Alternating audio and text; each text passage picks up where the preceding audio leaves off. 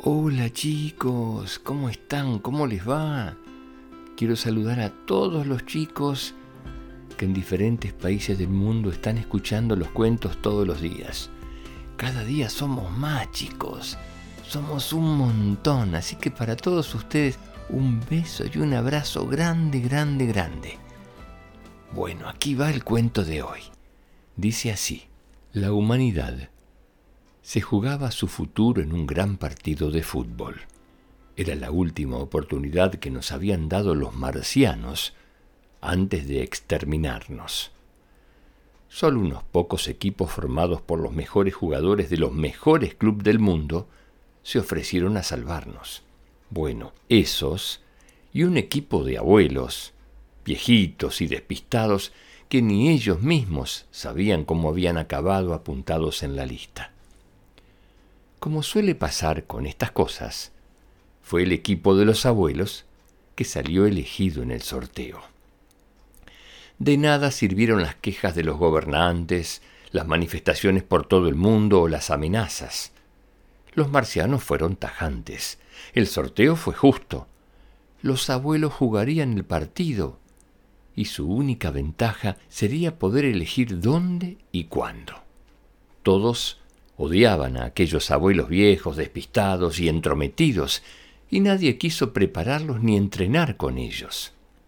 Solo sus nietos disculpaban su error y los seguían queriendo y acompañando. Así que su único entrenamiento consistió en reunirse alrededor de ellos para escuchar una y otra vez sus viejas historias y aventuras. Después de todo, Aquellas historias les encantaban a los chicos, aunque les parecía imposible que fueran verdad, viendo lo arrugados y débiles que estaban sus abuelos.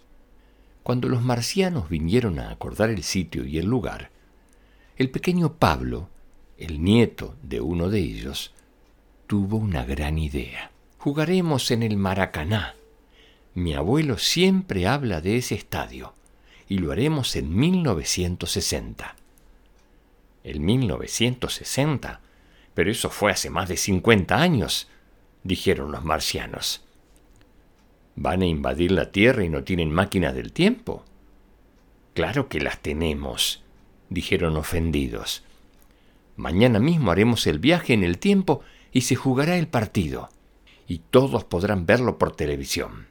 Al día siguiente, se reunieron los equipos en el Maracaná.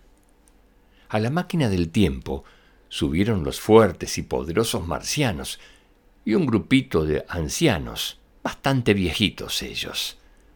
Pero según pasaban los años para atrás, los marcianos se hacían pequeños y débiles, volviéndose niños, mientras que los abuelos les crecía el pelo, perdían las arrugas y se volvían jóvenes y fuertes.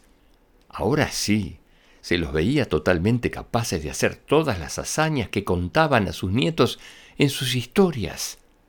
Por supuesto, aquellos abuelos sabios, con sus antiguos y fuertes cuerpos, dieron una gran exhibición y aplastaron al grupo de niños marcianos sin dificultad, entre los aplausos y vítores del público. Cuando volvieron al presente, recuperaron su aspecto arrugado, despistado y torpe, pero nadie se burló de ellos, ni los llamó nunca más viejos. En vez de eso, los trataron como auténticos héroes. Muchos se juntaban cada día para escuchar sus historias, porque todos, hasta los más burlones, sabían que incluso el viejito más arrugado había sido capaz de las mejores hazañas. Bueno, este cuento, chicos, sirve para que recordemos a los abuelos. A ver, a ver, a ver. ¿Recuerdan ustedes cuentos de los abuelos? ¿Recuerdan cuando los abuelos se juntaban, se sentaban con ustedes a tomar el té, con galletitas, con masitas o con torta, y les contaban alguna historia? ¿O los invitaban a su casa a hacer dibujos? Les regalaban fibras, libritos para pintar, o colecciones de cuentos para leer con papá o con mamá. Los abuelos para nosotros siempre seguirán siendo nuestros héroes, aunque estén cerquita o estén lejos y ya no podamos verlos. ¿Se acuerdan el nombre de sus abuelos? ¿Y de sus abuelas? Espero que los recuerden y los tengan siempre, siempre presentes, aunque no lo vean. Beso grande chicos. Hasta el próximo cuento. Que sueñen con colores. Chao.